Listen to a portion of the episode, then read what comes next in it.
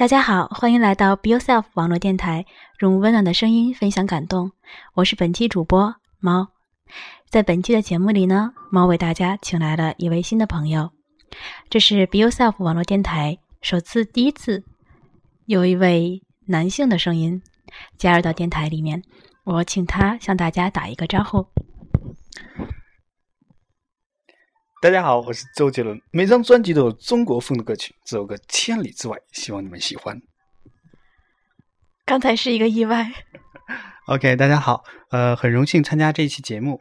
嗯，我的名字叫刘忠仁，我是来自美丽的大草原呼伦贝尔的。那么来东京已经三年半，不到四年的时间了。呃，转眼间时间过得真快。呃，现在已经就职。那么。现在是我的工作是专职的英语和中文老师，呃，也在不动产兼职，所以呢，希望大家多多关照。嗯，他是我的英语老师，是因为猫之前在准备托福考试的时候，然后朋友介绍认识了一位英语老师。因为为什么想做这个节目，就是因为觉得声音很好听，所以一定要拉过来做一期节目才肯放走。真的假的？我觉得我声音很普通哈。嗯嗯，刚才你还自己说过，你来到日本还没有到四年对吧？嗯，对。嗯，然后嗯，能介绍一下嗯来日本的过程吗？就是通过什么样的渠道来到的日本？嗯，也是读过语言学校，然后呃考进的大学院对吧？嗯，是的。嗯，最初呢是大学毕业之后。呃，我的大学是哈尔滨，嗯，在哈尔滨上的大学，东北林业大学。我的专业是日语专业嘛，所以，呃，打算毕业之后想去日本。因为如果学完日语之后，如果和从事这个日语不相关的工作和日本日语就会慢慢放掉，就浪费了。所以我觉得，呃，出国吧。出国之后呢，我找了一个中介，也是哈尔滨的中介，然后通过这中介呢，先去语言学校学习了一段时间之后呢，啊，然后自己考了一些等级考试。英语啊、日语之类的，通过之后就报取了这个大学院，啊，在早稻田大学读读了一段时间，然后学习的方向呢，主要是研究啊是在国际交流方面的，然后主要是研究这个英语教英语教学方法，嗯，我对这个比较感兴趣，因为我在大学的时候就开始，在国内大学的时候就开始教少儿英语，教了四年，来这边之后呢，就从事教中文和英语的工作，所以。呃，和这个方面相关的一些内容，我比较感兴趣。然后毕业之后呢，就嗯，也没怎么找工作，因为我在学习过程当中就在一个私塾工作嘛。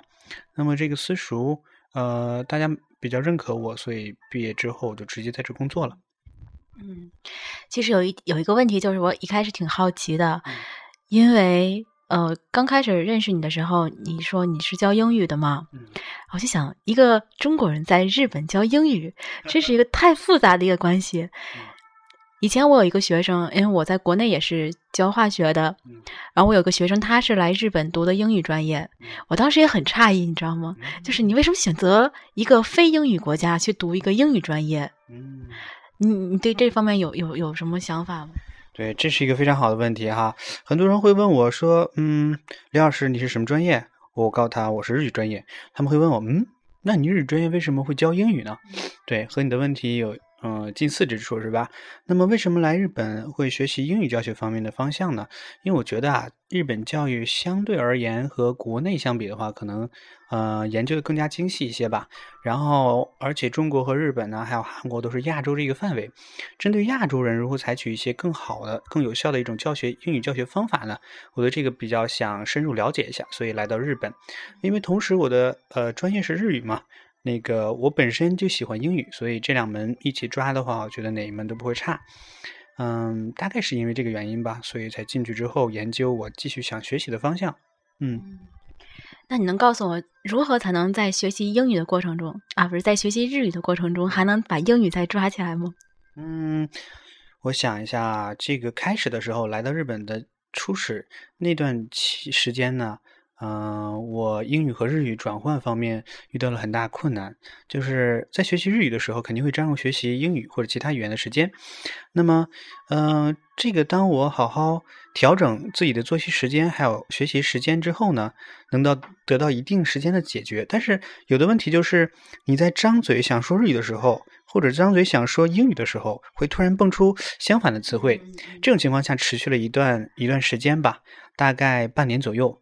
在那之后，我就两门语言不需要通过母语进行转换，直接就自然顺利的进行相互转换，而且每个词哪个发音，呃，举个例子，东京到底是读 Tokyo 还是读 Tokyo？英语当中是哪个？哈，这这种细节全都能考虑到。可能是因为我的环境有关，我之前刚来日本那段时间，在一个英语图书馆，呃，是他的会员，同时也在那儿教课。所以呢，有很多外国人，然后他们上课的时候都给日本人上课，日本人不会的时候，他们就用这个日语交流，然后他们也用英语交流，所以我已经习惯那里的环境，所以应该是那个原因吧。那你是不是觉得就是环境对于因为语言还是很有帮助的？对，那当然了。嗯，简单的例子说，就是你在日本，嗯，待个三五年，肯定是要你比在国内。嗯，学习个三五年效率要高多，甚至学习六七年的效率都要高。我说实话，在大学四年学习完日语之后呢，然后突然来到国外，我觉得自己还是一句话也说不出来。嗯，不知道为什么。但是呢，过了半年左右的时间，呃，我就觉得好像交流基本上都没有问题了，自己敢说了，嗯，也不怕说错。尤其是最近，最近坚持了一个呃和日本。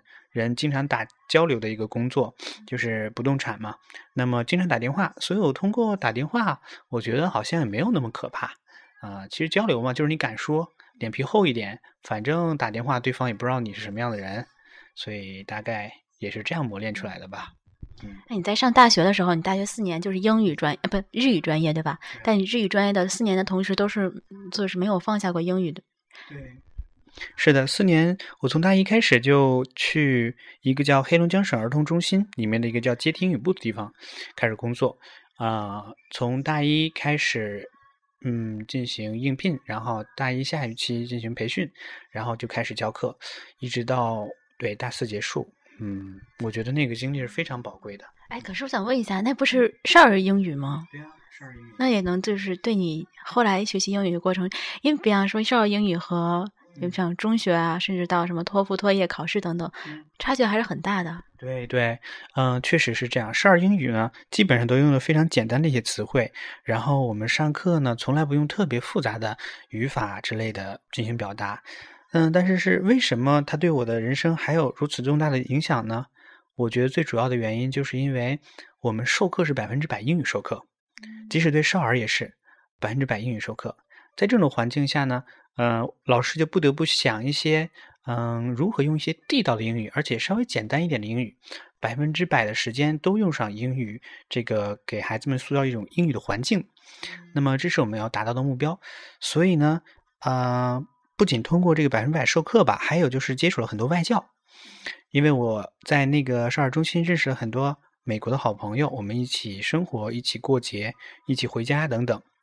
所以可能是那些原因，啊，致使我后来到日本之后，我虽然没有教少儿英语，教的是托福、托业，但是仍然打了一个良好的基础。因为你的底子比较扎实的话，再往上爬高的话就比较轻松。嗯，有道理啊，觉得底确实基础是非常重要的一个环节啊。是啊。嗯。因我上大学的时候，我是从大三开始正式学的日语。我大三之前学英语，觉得还是还不错不错的。简单的说就是，嗯，基础还算还算可以的那种感觉吧。过了四级之后呢，就把日语拿出来，就打算好好学一学。然后自从学了日语之后，那个英语就算是放下了。怎么放下了呢？那种感觉就是一直在攻那个日语能力考试嘛。当时应该是考三级的水平，我报错了，报成了二级。然后就是报了一个二级班上课的时候，第一次上课就觉得要死那种感觉，因为人家说什么完全不懂。我应该是考三级的，但是去的是二级班。那个时候听听力的时候，我必须看着原文才能听，才才能听得明白，就是才能知道他说什么。如果我不看原文的话，我是一句也听不懂。但是那个二级课上完上到最后的时候，就终于能够到了人家刚开始上二级课的水平，就是可以不看着原文能听出来个意思了。但是那一次反正是没有考过，然后第二次才考的时候呢就过去了。但是老师说就是已经时间相当短了，因为还不到一年，不到一年的时间我考到二级。日语是挺好的，但是就是英语就是完全就放下了，放下了六级，我就是到现在都没有过。呃，大学英语六级到现在都没有过。哦，到现在没过是正常，因为只有一次、两次机会，大学有机会是吧？我考了四次，当时很很明显，因为我四级是一次性过的。嗯。考六级的时候就有大量的时间嘛，我就想考他一百块钱的，二十五块钱一次嘛。二十五一次，国内那时候，嗯，我考了四次一百块钱，然后还没考过，第五次我就没报。哦，这样子，可能是啊，其实我对四六级不是特别了解，因为我也是一次就全过了，所以你这你这个这个行为叫做叫做显摆，知道吗？没 有没有，哦，我就是意思说，嗯，四六级我对它的概念不多，因为四六级之前我都没怎么看书，大概买了一本吧，可能是因为高中的基础比较好。大概是因为这个原因吧。那么四六级其实国内这种考试确实比较有有的题比较让人费解，然后时间也比较紧。对于一些外国人来说，呃，对于一些 native speaker 来说，有些题都很让人困惑。所以呢，国内的考试和这个托福、托业是完全不一样。托福、托业比较客观、比较理想的一种考试。托四六级嘛，也就是一个评定你英语的标准。其实你要真的能说出来、能用出来的话，不要四不要六级也没有问题。嗯，有个四级就足够了。行，那我就算是找了一个心理安慰，也可以，可以。就是其实，因为你本身是教这个英语和日语嘛，那你觉得，就是因为我们大家都有一种想法，就大家都觉得国内的，尤其是国内的朋友们都觉得，就是日本人的英语就是没有办法听，然后日本人的英语好像挺差的那种感觉。而我在日本的感觉，就是日本人的英语还是挺好的，起码我们研究室的人。可能理科嘛，都常常需要看论文什么的，英语还是挺不错的。托业考七百以上的人也是大有人在的，在一个研究室里面。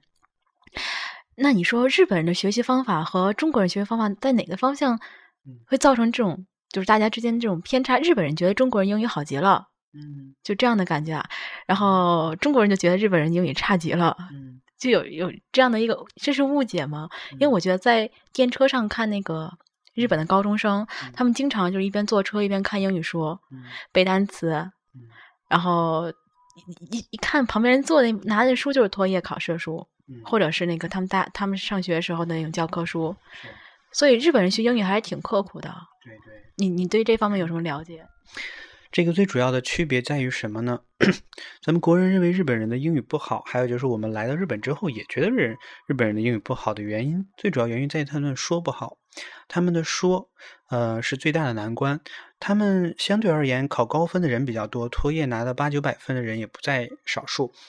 呃，问题就在于托业这个考试呢，它只是针对于读和听力而已，那么没有说和写。当然，日本人是写也不差，因为搞研究的，所以在你们那个研究室，很多人的托业、托福都很高，他们写的文章也很棒。但是如果你听他们读的话，你会不知道他们说的是什么，不知道他们说的是哪国语言。包括欧美人听了他们读的，也不知道他说的是不是英语，也说听不懂他说的。但是欧美人说的，他们是能听懂的，只是他们回应起来，啊，对方无法沟通。就是因为这个原因，嗯，那么他为什么日本人觉得中国人英语好呢？因为中国人能说出来，也不是很多人都能说出来，也是分人。但是基本上我们能发出来一些稍微比日本人标准，怎么说呢？标准一些的发音吧。因为日本的，呃，日本这个语言呢，为什么他们？会影响到他们说，为什么他们说说的不好呢？我和我的一个日本的学生，跟我一起学英语和中文的日本学生也探讨过，还有一些老师们也探讨，就是因为，嗯，要素很多。首先，我觉得最主要一个要素就是他们的这个卡塔嘎纳，就是他们的片假名用的太多，他们用很多片假名代替原有的英文，比如说这个 apple，他们叫 apple，再比如说。computer，他们叫 computer，全都用这个片假名表示的。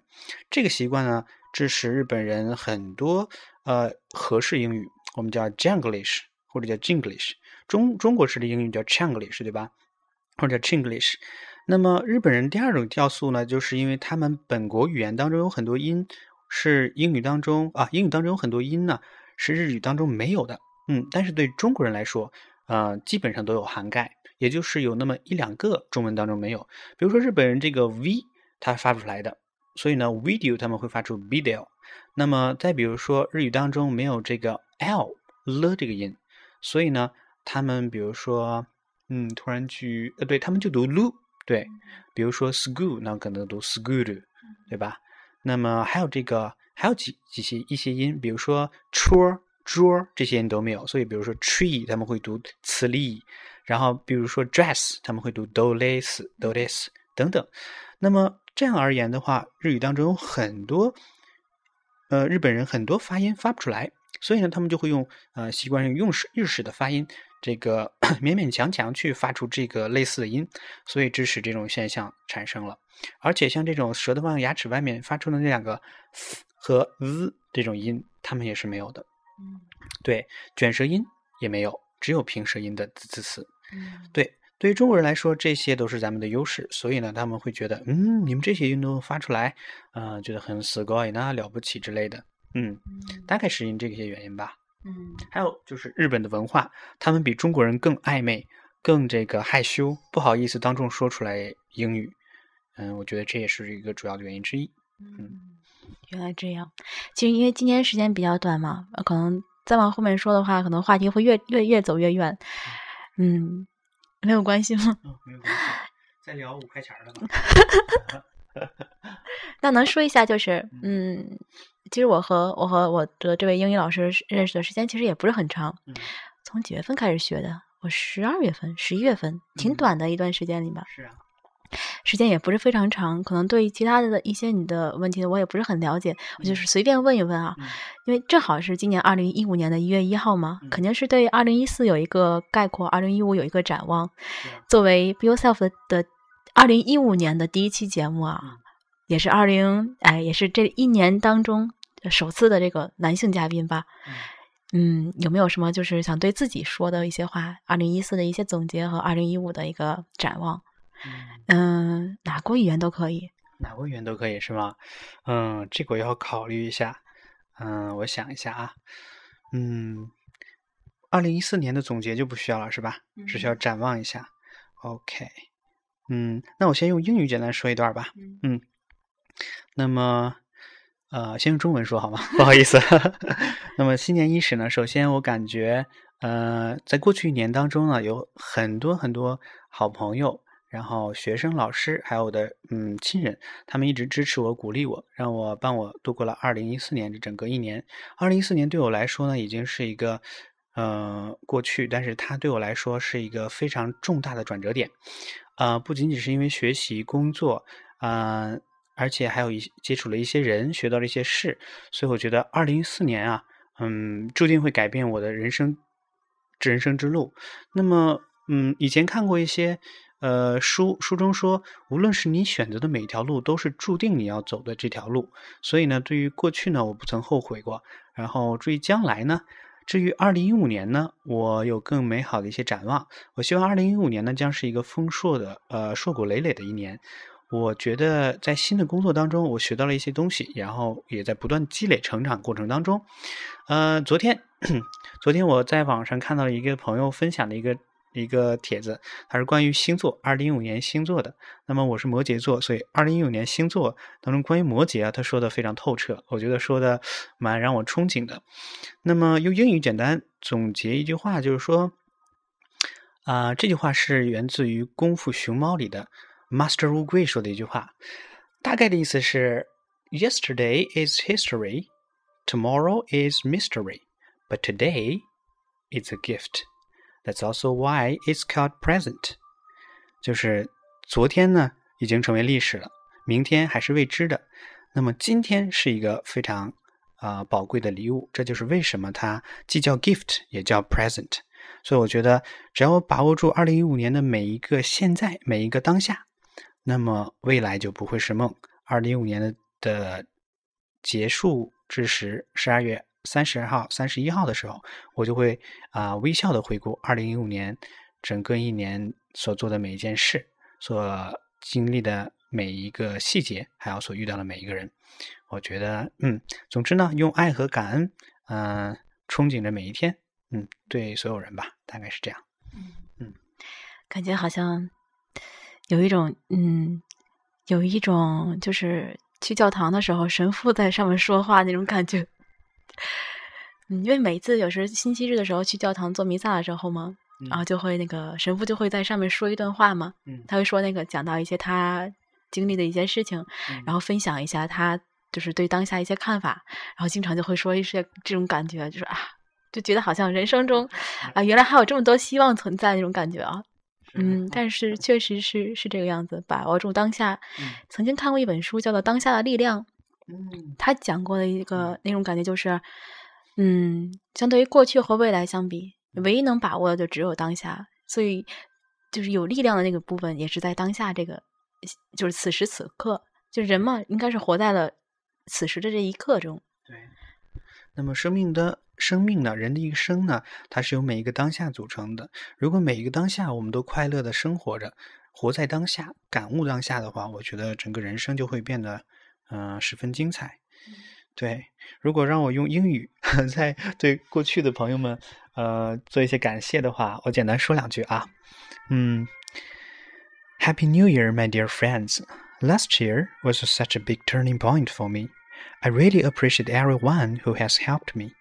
I can't imagine what my life would be like without your help. Thank you so much, and best wishes for you. Please continue standing by my side, and let's create an amazing year. 这就是我对过去朋友们的一些感激，嗯，还有未来的憧憬。Amazing year。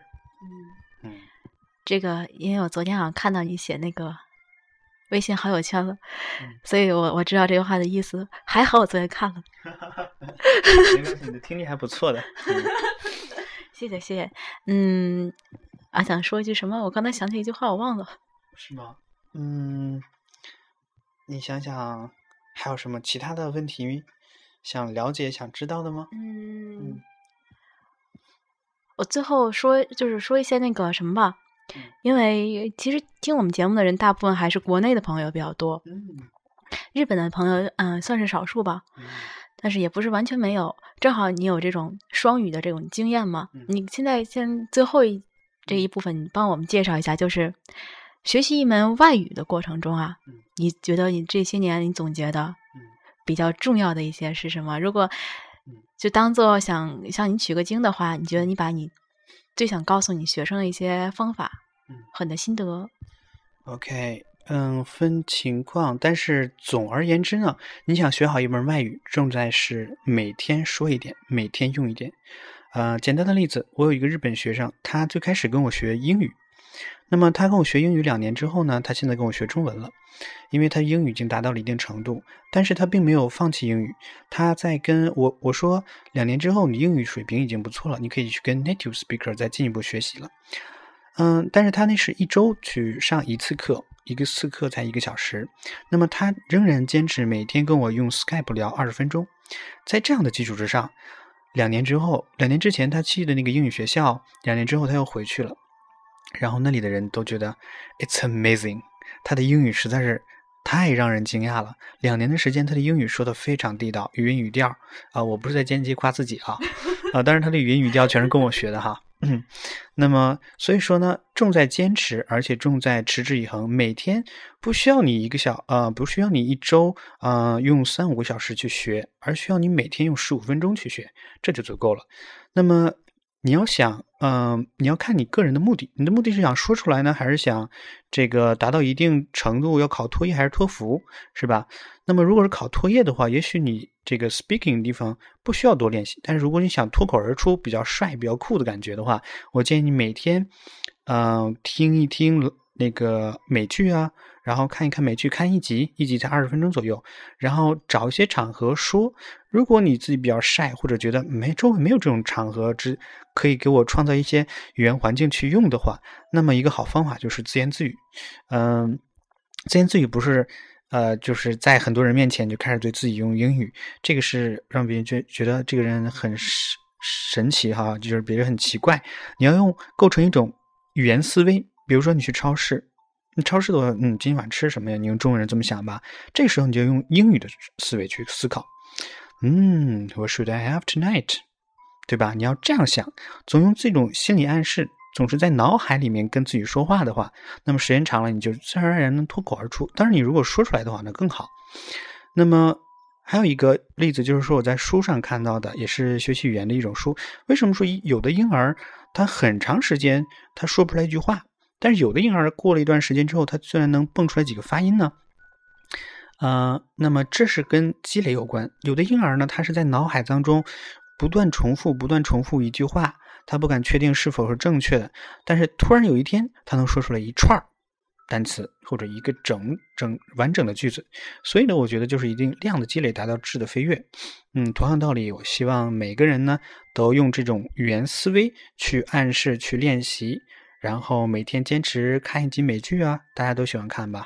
嗯，而而不是所有美剧都看。美剧要看要精，比如说我看《老友记》这个美剧，我已经看了四五遍了，十季我都看了四五遍了，所以他们的台词我都能背下来。不是让大家嗯，今天看啊《行尸走肉》，明天看《破产姐妹》，后天看《老友记》，这样是没有效率的。你要重复啊，高频，这样子才会有效果。嗯，谢谢你的分享，我觉得嗯，起码我自己觉得好像很受益的感觉，我可以回去好好试一试。嗯，我和。英语老师在这个上课的过程中，我们是采用的是那个网络教学，因为我们离得比较远，一个在东京，一个在静冈，一个在埼玉，一个在静冈，应该这样说。所以，如果嗯电波另一端的朋友们有兴趣想想通过网络来进行一些英语学习的话，我觉得可以私下去找你。如果大家有兴趣的话，可以可以在我们的公众平台上，或者是直接在呃励志 FM 上留言给我，我可以把老师的这个微信号告诉大家。嗯。其实以后你也可以自己开一个网络公众平台的样子啊，就像这微信的公众平台，然后你可以每天分享一些你的这个这个英语学习的心得呀，或者是一些 quiz 啊什么之类的东西啊，分享给大家，也是一个就是嗯英语学习啊，或者是这种互互助式的这种感觉吧。嗯听起来不错，有机会我也弄一弄吧。好的，因为时间毕竟是还是很有限，因为嗯，老师一会儿还有一些活动要参加，啊，我也有活动要参加，嗯，可能今天节目呢就到这里算是一个尾声吧。嗯，在节目的最后的最后，你有没有什么想对自己说的？嗯，想对自己说的，嗯，那就是相信自己，just be yourself。and 想对大家说的就是，you never know until you try，自己尝试才知道。不要认为别人说你不能，你就觉得自己不能。别人说的那些都是他们想象当中的你和真实的你是不一样的。所以呢，啊，just be yourself，就像我们这个啊这个电台一样的名字是吧？Be yourself，try your best。好，祝福大家，best wishes for the new year。好，谢谢谢谢老师，也谢谢你对我们节目的这种支持和这个。尤其是最后这一句话，嗯，那在这里面，猫做一个小小的结尾吧。二零一五年终于来到了，猫在二零一四年的时候，不知道想了多少次，这个二零一四年什么时候能走过去？因为去年确实也经历了很多，但是它终究会走过去的。然后每次遇到困难啊，这个问题重重的时候，总是有这一句话，就是一定会走过去的。以前在看那个。嗯，电视剧的时候，我就比较喜欢仁义里的一句话，就那个“卡米萨玛，卡米萨玛，努力可以拉雷西根西卡泰奈”。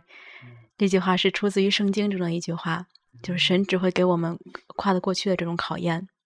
他后面还有一句，我现在记不起来了，也把这句话当做新年的一句祝福吧，送给节目另一端的各位朋友们。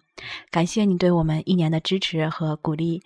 嗯，Be Yourself 网络电台的主播猫以及国内的喵喵。会像以往一样的，在成为自己的道路上一直为你们守候。感谢你的聆听，这里是 Be Yourself 网络电台，用温暖的声音分享感动。我是本期主播猫，感谢本期的嘉宾。呃，大家可以叫我 Jude，或者叫我 Hey Jude 就可以了。好的，Jude。那么，谢谢大家，也谢谢 Jude。今天的节目就到这里，我们下期节目再见。新年快乐，朋友们。